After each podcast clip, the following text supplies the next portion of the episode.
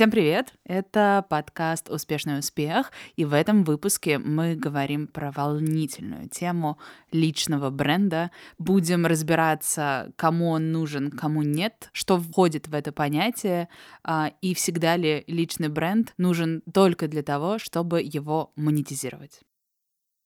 Если говорить честно, то нас троих очень триггерит огромное количество всплывающей везде рекламы про то, что нужно строить личный бренд, научитесь, как это делать, вы никто, если у вас его нету, и вообще стыдно в 2021 году не иметь личный бренд. Еще больше нас триггерит, сразу скажу, люди, которые на этом научились зарабатывать. Все эти персонажи, звучит очень высокомерно, те персонажи, которые продают э, свой инфопродукт, как переупаковать переупаковать свою карьеру, как переупаковать свой инстаграм-аккаунт, и вот это вот все, и зарабатывают на этом деньги, они, в общем, тоже триггерят, потому что мы такие, что, за это можно просить столько денег, да кому это нужно, кто столько платит, и вот это вот все. Очень хочется про это поговорить и выяснить, что там на самом деле с личным брендом в 2021 году, что это такое, кому это нужно, кому это не нужно, можно ли без него, и что быть с вот этим непроходящим чувством, когда тебя раздражает, что люди научились на этом зарабатывать. Всем привет! И, наконец-то, в этом выпуске подкаста мы поговорим про эскорт. Оксан, вот мне кажется, из нас троих ты тот самый человек, у которого есть личный бренд. А почему тебе так кажется, скажи? Я скажу очень просто. Личный бренд у меня стоит знак равно с хорошей развитой страничкой в Инстаграме в первую очередь. Кстати, именно с этой площадкой, потом уже идет, наверное, там какой-то Телеграм, ТикТок в моем мире и так далее. Инстаграм. У тебя действительно классный Инстаграм-визитка. Ты, э, как я не знаю, тебя нано, микроинфлюенсер. А, у тебя... Я крошка-инфлюенсер. Заполненная шапка профиля, понимаешь? Есть даже какое-то сотрудничество с брендами. Если кому-то скинуть ссылку на твой аккаунт, если я там кому-то рассказываю про Оксану Смирнову, на самом деле человек, полистав и изучив его, может вообще составить какое-то персональное мнение о тебе. Вот я могу точно сказать то, что там, если кто-то кому-то пришлет мой аккаунт, по моему аккаунту вообще сложно составить какое-либо мнение обо мне как о личности. А тебе это можно сделать, можно понять, где ты работаешь, вообще чем ты занимаешься, какие у тебя интересы, и что у тебя там какой-то определенный вкус визуальный, да.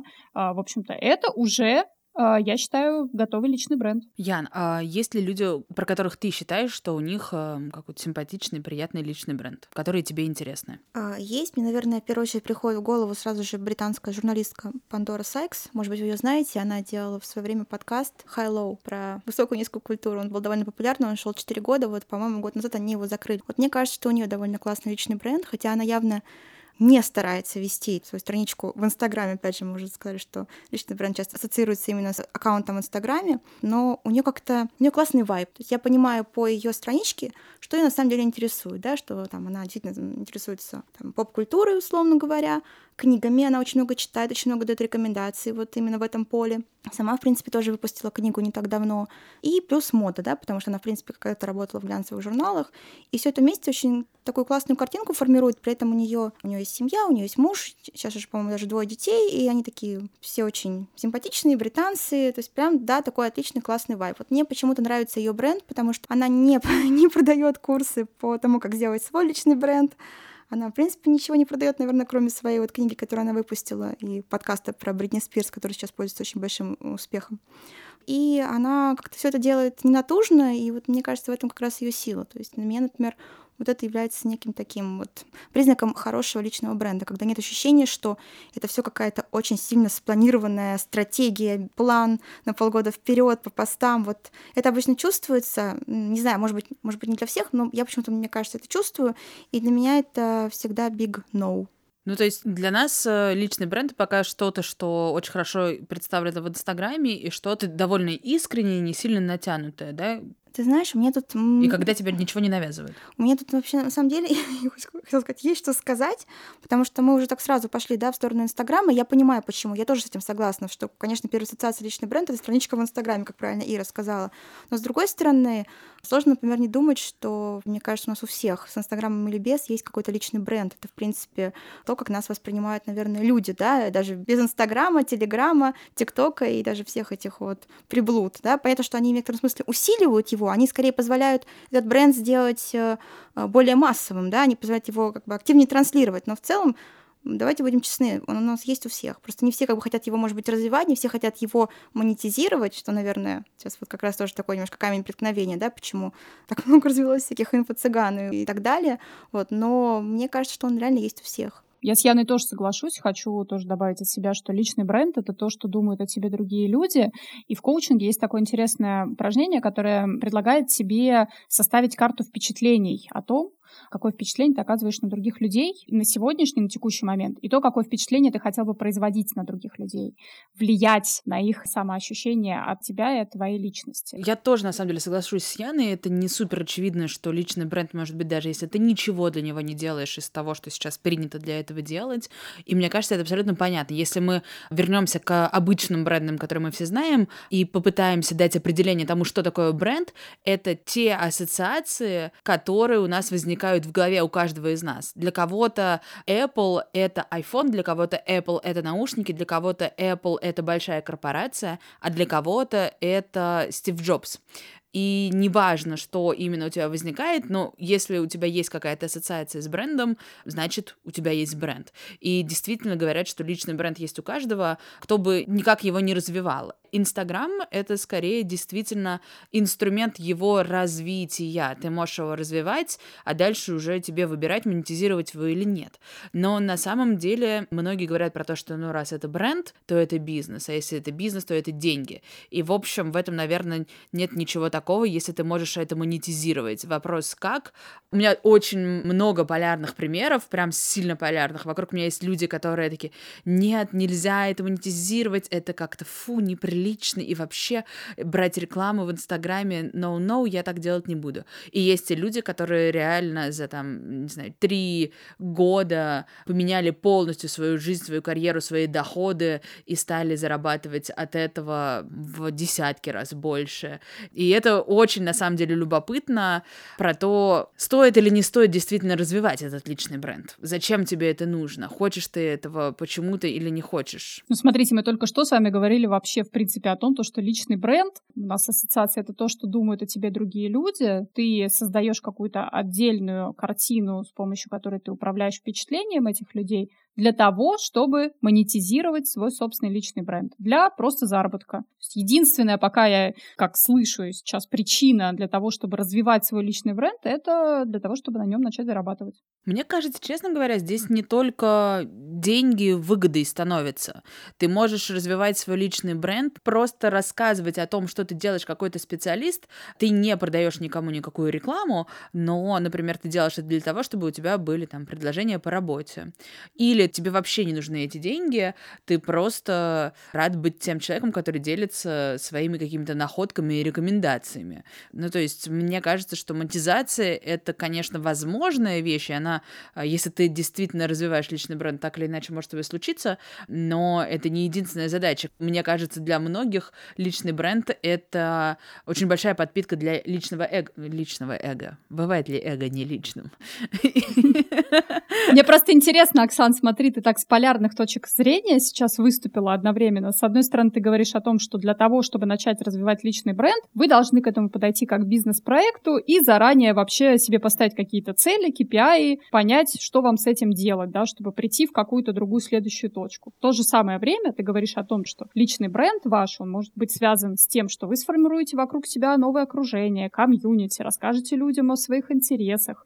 И это вообще никак не связано с вашим интересом зарабатывать деньги деньги. Это может прийти, но это не ваша глобальная цель. И как раз-таки мы здесь видим две такие интересные очень плиточки. По крайней мере, часто я встречаю какие-то аккаунты, которые я вижу, что личный бренд очень сильно монетизирован, и здесь все заточено вообще под какое-то коммерческое общение с подписчиками. И второе о том, то, что человек просто транслирует какую-то свою миссию, я не знаю, делится своими интересами, инсайтами, просто ежедневной жизнью, whatever, да, и набирает себе единомышленников, с которыми с удовольствием встречается и ходит пить кофе.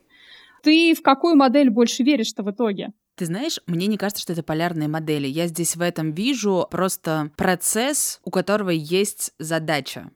И здесь скорее для меня полярным было бы просто что-то делать просто так, и ты не знаешь, к чему ты хочешь идти, и ты вызываешь такси и не ставишь точку, куда тебя нужно привести. И ты ездишь, ездишь, ездишь, ты город посмотрел красиво, в пробке постоял, на почту ответил, класс, но ты не приехал куда-то, да, и это одна модель. А вторая модель, у тебя есть точка А и точка Б, и ты куда-то идешь. Точка Б может быть разной. Ты можешь хотеть заработать денег, ты можешь хотеть славы, ты можешь хотеть одновременно и того, и другого. Ты можешь хотеть быть просто на виду, чтобы к тебе приходили клиенты, работодатели, кто угодно, ты можешь хотеть, о, я хочу, чтобы я у всех ассоциировалась в этом городе с лучшими барами, и люди знали, что они могут прийти ко мне и увидеть из моего инстаграма, в какие бары сейчас нужно ходить. Вот я, в принципе, иду больше по первому пути. Я что-то делаю просто потому, что мне доставляет какое-то удовольствие, у меня это неплохо получается, и я что-то здесь, что-то там, и я транслирую как раз свои какие-то просто интересы и увлечения. Я всегда это делаю, исходя из того, что мне больше интересно, как мне красиво и что-то еще. Мне очень приятно, что вы говорите, что у меня есть личный бренд, но по-хорошему мне нужно поставить какую-то цель и понять, зачем я это делаю. Если я уж трачу свое время на то, чтобы делать какой-то контент в Инстаграме и сидеть и смотреть, что там делают другие, мне бы хорошо понять, для чего. А мне еще кажется, то, что у Яны Лукиной тоже есть личный бренд, несмотря на то, что он не представлен где-либо в социальных сетях. По крайней мере, в нашем сообществе, когда мы говорим Яна Лукина, все сразу понимают ее как feature fashion-журналиста, человека, который пишет потрясающие тексты. Ир, спасибо большое. Но ты знаешь, я хотела сказать, что вот мы говорим сегодня про монетизацию, монетизацию, монетизацию, да, кажется, что как будто бы мы все хотим монетизировать. Вот какое-то время назад, мне кажется, в Твиттере был очень популярен вопрос про то, что миллениалы на самом деле у них нет хобби. То есть мы совершенно не умеем делать что-то просто для удовольствия. Мы абсолютно все там, чем бы мы ни увлекались, чем бы мы ни интересовались, что бы мы ни умели, мы пытаемся превратить в хасл.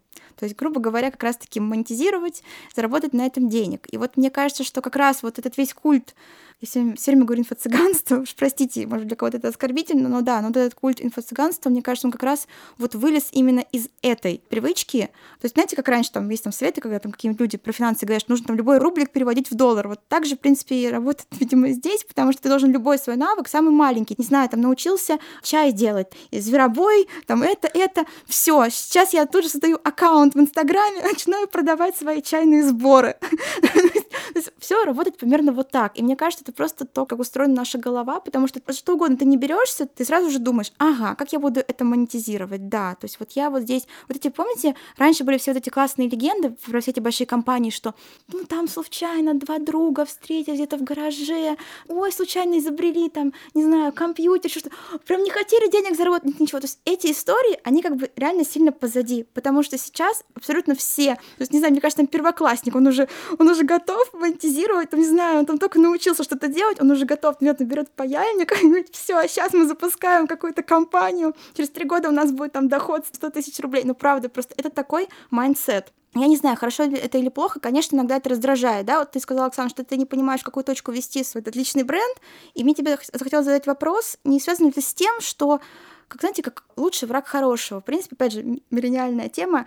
Абсолютно любое хорошее начинание очень быстро превращается в очень странное, неприятное, ужасное. То есть, мне кажется, нас уже даже от слова монетизация уже немножко поташнивает, да, потому что все монетизируются, или, допустим, вот от этих курсов, да, от этих лекций, это все, чем напирает на тебя Инстаграм, от этого реально уже укачивает. И есть ощущение, что если ты начнешь вдруг тоже резко вдруг скажешь, эй, ребята, я завтрашнего дня провожу курсы, как отличить э, чистый виски от нечистого виски, не знаю, бывает ли такое, я не разбираюсь разбираюсь.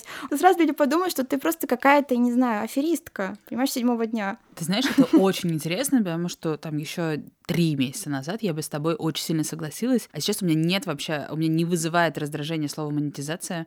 Более того, у меня даже не вызывает раздражение, когда люди начинают это запускать. Я в этом стала видеть больше какого-то предпринимательского начала. Просто кто-то действительно делает какие-то бизнесы, а кто-то занимается собой, и мне стало любопытно смотреть uh-huh. на то, что люди делают. Я так, о, классно. Пока я думала про это, чувак упаковал это как-то и теперь кому-то предлагает. Мне кажется, то, про что ты говоришь, что нету хобби, мы все стали монетизировать все, что бы мы ни делали, этому потворствует тот же Инстаграм, потому что если ты сравнишь это с тем, что было 20 лет назад, когда, да, окей, медиа существовали, контент существовал, но у тебя доступ к нему был гораздо сложнее, чем сейчас. Сейчас у каждого есть очень много контента в телефоне, и каждый может его потреблять очень много времени. И в любом формате. А люди, как мне кажется, они такие существа, которые все равно всегда будут что-то потреблять. Кто-то очень простой контент, а кого там родила Блейк Лайвли, от кого родила Блейк Лайвли. Да. А кто-то какой-то другой контент про, не знаю, образование, про кино, что угодно. Но люди всегда будут это потреблять. Вопрос только, что им давать. Я не знаю, какая там была взаимосвязь, э, что породило что, спрос, предложение или наоборот, но просто вот эта доступность информации в твоей ладошке каждую секунду суток, она породила то, что контента так много. И мы просто все этого не сильно ожидали, и поэтому нам кажется, что это супер странно, и мы еще с вами просто... Ну, то есть я думаю, что у людей, которые поколение, не знаю, родившиеся в начале нулевых, немножко другое восприятие. В начале 2010-х еще более другое. А мы-то с вами просто помним, что контент раньше производили только вот такие бренды, и только печати, только медиа. И курсы онлайн э, делали только вот такие люди. И вот преподавать могли только вот такие. А теперь какая-то пигалица решила, что она может продавать бьюти-боксы. А вот та пигалица решила, что она будет преподавать йогу. Да кто она такая? Кто она посмел? А она просто человек, у которого есть какие-то знания, она смогла их упаковать, и кому-то это нужно. Может, это не нужно нам с вами и Садовому кольцу, но нужно кому-то за его пределами. Кстати, говоря про пигалицу, вот это вот, кто она такая? Я в какой-то момент поняла, что меня вот эти разговоры в духе, вот там очередной какой-то блогер запустил какую-то очередную рассылку, а мы сидим, стали напрягать и раздражать даже больше, чем вот, ну, условно, этот, сам этот блогер, запустивший что-нибудь, потому что вот этот весь подход, что вот вроде как а мы сидим, а мы тут сидим, а там кто-то еще запустил, и мы опять сидим. Он очень такой, мне кажется, токсичный, потому что у него всегда есть такой странный подвайбик, нет такого слова, но пускай будет в нашем подкасте, что как будто бы ну какие-то непонятные левые люди это все запускают, а вот люди умные, интеллектуальные, такие классные, они вот сидят и вот просто сидят. И вот это вот ощущение, что как будто бы ты презираешь этих людей, которые что-то вот делают. Я, кстати, часто согласна, когда она сказала, что вот сейчас она понимает, что это какая-то такая предпринимательская жилка в этих людях есть. Я, кстати, тоже как-то со временем стала к этому относиться именно так, и как-то даже вот, ну, с уважением некоторым, да, что человек реально там взял, сделал какой-то продукт, там, не знаю, упаковал его, там, умудрился его продать. Да, реально там есть аудитория, поэтому он его, собственно, и выпустил, да, то есть в этом есть что-то такое бизнес, ориентированные, безусловно. Вот. Поэтому я, я очень рада, что все реже слышу про вот это вот, а мы сидим, потому что, слава богу, даже мы с вами уже не сидим, уже даже пишем подкаст. Кто знает, может, в следующем выпуске начнем уже что-то вам продавать. Чай, зверобой, что я там предлагала для успокоения. Вы знаете, я самое главное хочу сказать, что на самом деле сидеть-то тоже не стыдно, не скучно и вообще никем не осуждается. Я хочу просто обратить ваше внимание на то, как произошла цифровизация труда за последние 20 лет.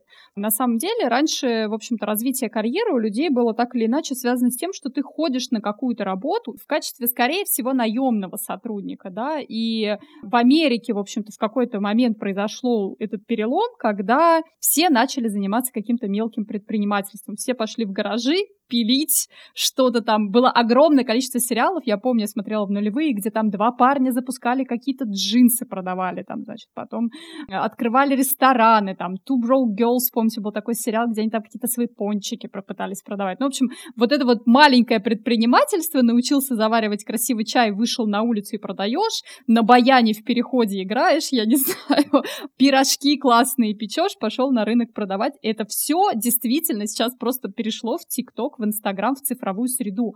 То, что большое количество денег стало вертеться вот в этом пространстве. Это совершенно нормально, что люди тоже захотели более простого доступа к этим, ко всем деньгам и перестали хотеть идти на мороз на баяне играть, а хотят на этом баяне, собственно, играть в Инстаграме и продавать курсы свои умения. Поэтому сегодня я тоже на стороне тех, кто не испытывает сопротивления от того, что человек пишет «я главный тиктокер номер один», непонятно там, кто его провозгласил главным тиктокером номер один, и он уже запустил школу тиктокеров. Да ради бога, абсолютно. При этом у меня не возникает ощущения, что я сижу где-то на обочине жизни. Но я как раз-таки, наверное, среди пока что тех сомневающихся, кто не может ответить на вопрос, зачем мне, окей, развивать не личный бренд, я назову это так, зачем мне развивать личные социальные сети, переводить их э, в степень каких-то деловых социальных сетей, для того, чтобы. И вот здесь я, конечно, могу вам озвучить свой главный страх. Я очень боюсь сама стать инфо-цыганом. Я очень боюсь сама начать продавать какие-то продукты. Я думаю о том, что у меня большое количество интересов, которыми я могла бы просто делиться, но при этом в перспективе это вызывает у меня некий невроз. Охваты, таргетинг, продвижение, следить, чтобы ничего не упало, что-то постить. Нет, мне нравится тот формат, в котором живу я сегодня. У меня какие-то там смешные 700 подписчиков, которым интересно читать мои сторис про мою жизнь. При этом, если я вдруг на две недели пропала, я там не знаю, не, не корю себя как минимум. Но с точки зрения того, что если кто-то пришлет мою личную страничку кому-то в качестве визитки, по ней совершенно не ясно вообще, кто я как специалист, куда меня пригласить на работу, что мне можно вообще в целом в этой жизни предложить. Я нахожусь на таком сломе каком-то, на конфликте интересов и никак не могу с этой точки сдвинуться. И я думаю, что очень много окажется последователей моей вот такой вот, я не знаю, жизненной позиции, кто хотел бы, сомневается, понимает, что цели особо нет, страшно, и для чего все это нужно. Ты знаешь, а, ну, мне кажется, во-первых, это только лишнее подтверждение того, что личный бренд есть у всех, просто не все им занимаются. Нужно им заниматься или нет, ну, мне кажется, это как эм, примерно со здоровьем. Все знают, что нужно им заниматься, но не все это делают. Мне кажется, мы уже живем в ту эпоху, когда, в общем, наверное, нужно заниматься и здоровьем, и личным брендом. Ты можешь заниматься им по-разному. Ты можешь выстраивать свой личный бренд, там, не знаю, вот сейчас через этот подкаст, как ты захочешь, и для чего? Опять же, нужна вот была бы только задача и цель. Это раз. Два. Я еще, кстати, у меня очень долго меня триггерило, когда люди прям в личный бренд ставят свое имя. Я думаю, боже, как это нескромно свою фамилию ставить. Я про это где-то читала, что, ну вот, допустим, ты сделал какой-то продукт, можно вспомнить того же Олега Тинькова. Если бы он там какие-то свои рестораны называл как-нибудь, как-нибудь, а не Тиньков, ты, когда делаешь какой-то продукт и называешь его своим именем, и этот продукт развивается, ты вкладываешь много каких-то усилий в развитие этого продукта и этого бренда, и потом он, не знаю, закрывается, ты его перепродаешь. Инвестиции в развитие этого бренда с твоим именем остаются при тебе. Даже если бренд ушел, ты сделал другой. И ты можешь потом сделать другой продукт, и это супер классно. И мне кажется, это тоже может быть интересно и полезно тем, кто задумывается о том, делать или не делать личный бренд.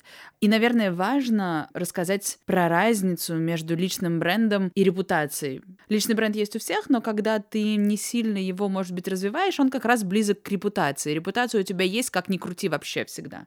Репутация — это скорее скорее про то, какой ты. Ты там добрый, злой, скандальный, не скандальный для других людей, да. Не знаю, репутация, ты можешь угробить свою репутацию, не знаю, сев э, пьяным за руль, если ты актер, например, да, она все равно как-то все равно у тебя есть. И по факту личный бренд, который ты не развиваешь, он примерно равен этой репутации, да, но плюс еще туда накладывается, что именно ты делаешь, в какой сфере. Но как только ты начинаешь его больше прорабатывать, ты больше им управляешь, и на самом деле Ир, то, что ты говоришь, делать или не делать, я боюсь, я боюсь продавать, я боюсь какой-то таргетинг, что тебе не кажется, что это ровно те опасения, которые раньше и до сих пор есть между работой по найму и предпринимательством? Мне удобно, комфортно работать по найму и не думать про то, как платить налоги, да, или как обходить выплату налогов. И мне не хочется работать по найму, мне не хочется ни от кого зависеть, я хочу что-то делать сам, и я готов рискнуть. Вот это та же разница просто.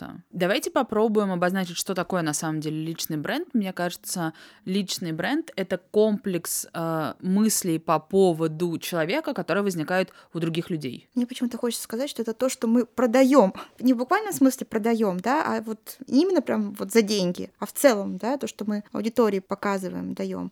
Ну, я не, не знаю, ну, может быть, это просто какая-то часть составная этого. Мне кажется, это часть. Ну, вот смотри, вот у Иры, давай так, у Иры есть личный бренд? Вот у нее 700 подписчиков в Инстаграме. Я думаю, что он есть у всех. Мы Мне тоже кажется, что он есть да. у всех, но Ира ничего не продает. Поэтому Почему Ира продает свою лондонскую жизнь? те мысли, которые у нас возникают, когда мы произносим имя Ира Аникеева. Ира занимается HR в глянце и живет в Лондоне. Лондоне, да. Это ровно то, что Ира показывает, продает, как ни назови. Конечно, я думаю, что личный бренд — это сто процентов управляемое впечатление, которое вы производите у другого человека. Но оно может быть также и спонтанным. Ты можешь Мгм. ничего еще пока не управлять, ну как бы, да, А ты, а ты просто делать. дальше вот здесь как раз-таки я и вспомню про то самое упражнение из коучинга, что ты можешь впечатлением, которое ты производишь на других людей, управлять и знать, какое ты хочешь производить впечатление, или не управлять и все пустить на самотек, да. Ты можешь вообще выстроить какой-то свой отдельный от своей реальной личности аватар в социальных сетях, и это будут два разных человека, такое часто очень бывает. Ты можешь просто подсвечивать какие-то свои сильные классные стороны и, не знаю, подтягивать те стороны, в которых ты сам, может быть, не очень доволен, там, что они в тебе присутствуют.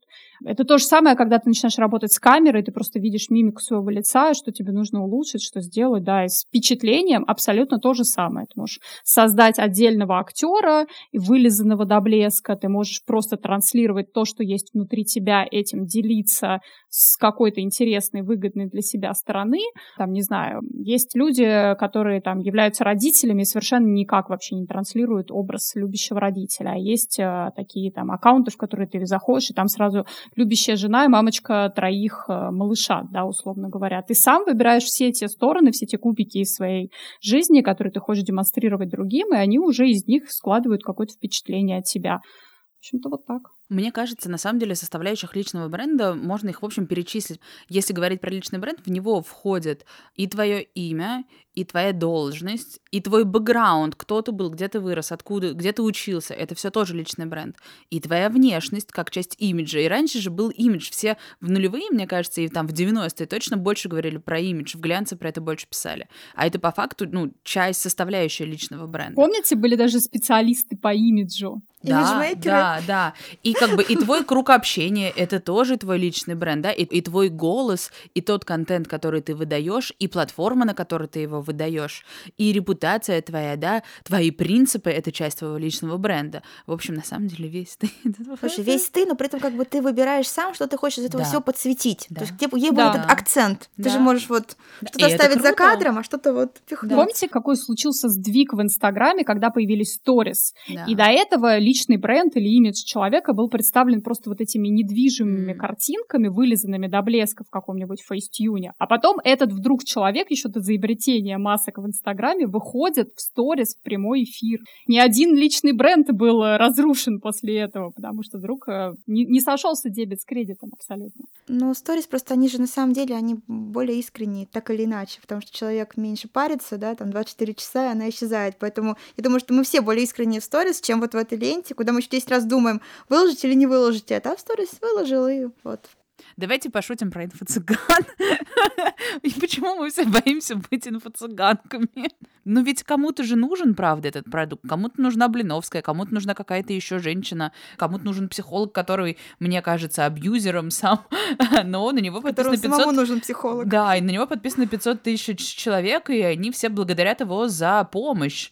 Ну, как бы... Просто кому-то подходит какой-то бренд, кому-то нет, так же, как и в жизни. Кому-то нравится кофе в Старбаксе, а кому-то в камере обскура. Спрос рождает предложение, совершенно точно. Поэтому вообще не стесняйтесь как раз-таки концепции все делать. Если делать, то только идеально. И не прогоняйте это через свое эго. Раз это не нужно пяти людям в моем окружении, значит, это не нужно никому. Совершенно точно выходите в общее пространство, находите новых единомышленников, развивайте свои личные социальные сети, если вдруг вы чувствуете к этому какую-то непреодолимую тягу, как я чувствую тягу к микрофону. Кстати, про это тоже есть полезный совет. Говорят, что если ты что-то сделал, попробовал сделать какой-то продукт, нужно его показать какому-то там ближайшему кругу и послушать фидбэк. Так вот, здесь говорят, что ты можешь часто натолкнуться на неприятие и на негативные комментарии. И вот эти негативные комментарии очень часто из зависти или каких-то еще таких побуждений говорят те люди, которые, ну, сами ничего не сделали такого, и они такие, нет, это сделать недостаточно хорошо. И вот здесь, правда, я согласна с Ирой, нужно расширять вот этот спектр того, кто тебе еще может дать обратную связь по этому. Я, на самом деле, перед нашим подкастом про личный бренд прочитала одно американское исследование по поводу инфлюенсинг-маркетинга и э, вот как раз-таки всех этих вещей. И там было ровно два страха озвучено, почему люди боятся развивать свои личные социальные сети. Первое — это страх быть осужденным, и в первую очередь люди говорят, я боюсь, что увидят мои родственники или друзья. И многие даже заводят отдельные что аккаунты, если постят? они хотят да, если они хотят там вдруг начать что-то там продавать, развивать, рассказывать про вязание крючком, они заводят отдельные аккаунты и не приглашают туда своих каких-то близких друзей или родственников. И второе о том, то, что люди боятся транслировать свой лайфстайл, потому что они сравнивают его с каким-то дорогим, красивым лайфстайлом, который сегодня можно, к которому можно припасть сегодня не только на странице глянцевых журналах и в голливудском кино, а там, я не знаю, где угодно, в ТикТоке. И они думают о том, то, что раз у меня этого в жизни нет, значит, жизнь у меня скучная, и показывать мне абсолютно нечего. И вот это вот два главных шага, которые нас всех останавливают по поводу, вот, казалось, да, что должны были э, соцсети сильно демократизировать все, а на самом деле все равно побеждают люди с деньгами, люди с такой конвенционально красивой внешностью, да, и вот э, они иногда там просто вкладывают картинки, и вот у них уже бренд готов, и вот уже можно бьюти-боксы продавать, поэтому тут такой тонкий момент, когда ты понимаешь, если ты вдруг хочешь в это все въехать, тогда можешь просто столкнуться с осознанием, что ты тут все равно не сможешь конкурировать, да, я думаю, что для многих людей, которые там сомневаются, делать, не делать, это тоже их в некотором смысле останавливает, потому что они понимают, что ну, они тут не конкуренты, да, если у них нет там 17 сумок Биркин в разных крокодилах, да, то как они будут вот приманивать на эту красивую картинку кого? Вот, но я не знаю, я надеюсь, что тоже со временем как-то уйдет, и мы поймем, что очень разные нам нужны. Я хочу спросить, а, вот по итогам нашего рассуждения про личный бренд, поменялось ли у вас какое-то отношение? Вам, может быть, что-то захотелось сделать? Срочно строить его, да. бежать? Но, Ир, что скажешь? Я до сих пор нахожусь вот в такой полярности, делать мне что-то или нет, и я только иногда начинаю грустить об упущенных возможностях, думаю, вот, я уже три с половиной года в Лондоне. Сколько бы я могла вообще контента на этом просто наплодить и собрать какой-то комьюнити вокруг себя, потому что красивая локация, я это сразу заметила, и какие-то вообще красивые такие вещи очень хорошо продают. Ну и что, ты будешь делать это со своим личным брендом, Мэр? Вот, э, вот я все еще сомневаюсь, потому что я как раз-таки на стороне а, той стратегии, что ты пишешь, потому что ты не можешь не писать, да, вот как в журналистике. Почему я не стал журналистом? Да потому что я могу не писать вообще, всем только гораздо лучше от того, если я не пишу. И здесь то же самое. Не чувствуя себе какой-то фантастической востребованности, рассказывать вам про а, самые потрясающие места Великобритании, хотя я здесь объездила очень много всего. Здесь у меня, мне кажется, какая-то проблема с самоидентификацией. Я просто могу не делиться и жить счастливо. Я. Ну вот у меня, наверное, есть немножко вот этот страх, что Ира тоже его озвучила, что кажется, там один шаг, ты уже инфо-цыганка, которая что-то такое нехорошее делает. Вот, поэтому я, не знаю, наверное, я просто во всем люблю сомневаться, как, как у Лермонтова. Вот, и, наверное, я просто не чувствую пока в себе какой-то такой готовности за это все браться, потому что я, я считаю так, go big or go home, да, то есть либо ты берешься активно, реально строишь, делаешь, там, на это врубишь какие-то бабки, либо ты спокойненько живешь как живешь и сильно не переживаешь по этому поводу. Вот мне пока, наверное, второе чуть более комфортно, хотя с другой стороны, да, так странно, что мы сейчас рассказываем про то, что мы не хотим строить там какие-то империи своих личных брендов, при этом записываем подкаст, потому что это тоже в некотором смысле вклад в личный бренд, так или иначе в копилку, потому что это еще один способ нашей коммуникации с нашими, не знаю, как это правильно сказать, фолловерами, да, в любом случае.